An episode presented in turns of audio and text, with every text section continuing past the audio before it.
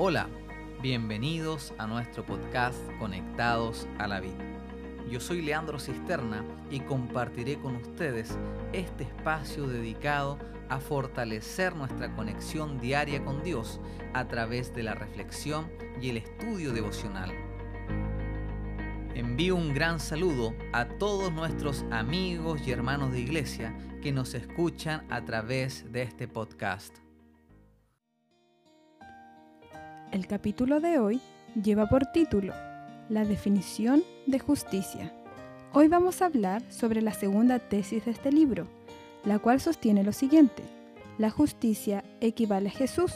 Separados de Él, no poseemos ninguna justicia. El texto bíblico de hoy se encuentra en Romanos 1, versículos 16 y 17.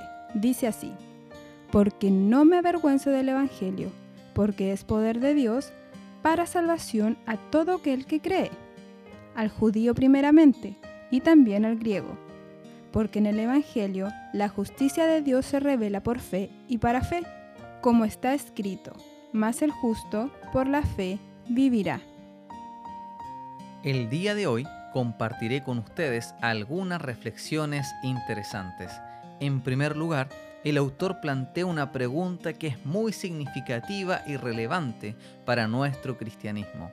¿Qué es justicia? ¿Cómo la definirías? Y aquí quiero destacar un aspecto clave. La respuesta que nosotros tengamos a esta pregunta va a impactar la forma en que avanzamos en nuestro caminar cristiano. Porque si para ti justicia es actuar correctamente, entonces lo que tú necesitas para ser justo no es a Jesús. No necesitas un Salvador. En este caso, lo que tú necesitas es actuar de forma correcta.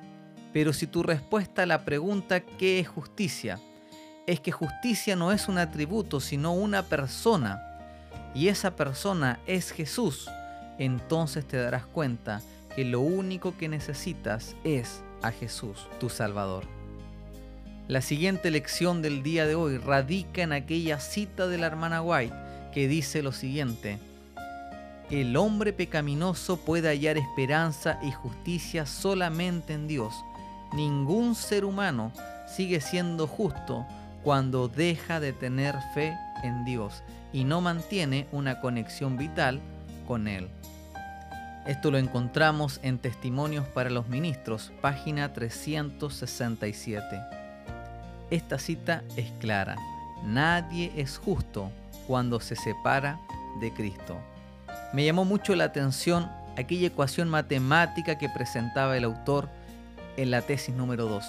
Si Jesús es igual a justicia y nosotros más Jesús somos igual a justicia, eso solo significa una cosa, que nosotros somos igual a cero. Y esto no quiere decir que el ser humano no tiene valor para Dios ya que nuestro valor es incalculable, costó la sangre del ser más preciado. Lo que quiere decir realmente esta ecuación es que nuestra justicia no tiene ningún valor. Como dice en Isaías capítulo 64 versículo 6, nuestras justicias son como trapos de inmundicia. Es decir, no podemos producirla, no poseemos justicia propia. Y para comprender y aceptar esto se requiere humildad. Requiere que humillemos y crucifiquemos ese yo autosuficiente. Solo así podremos entender y apreciar la justicia de Cristo como deberíamos apreciarla. Solo así seremos conscientes de cuánto necesitamos a Jesús en nuestras vidas. Qué importante lección hemos estudiado el día de hoy. ¿Cuántos conflictos o cuántos malos entendidos hubiésemos evitado en nuestra experiencia cristiana si hubiésemos comprendido antes la gran verdad que sostiene la tesis de hoy? Justicia equivale a Jesús. Separados de Él, no poseemos ninguna justicia. Me despido y te dejo invitado a participar de nuestra cadena de oración. Recuerda todos los días a las 7 de la mañana y también a las 7 de la tarde.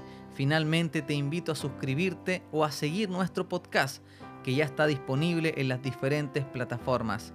No olvides compartirlo con tus amigos para que más personas sean bendecidas con este proyecto.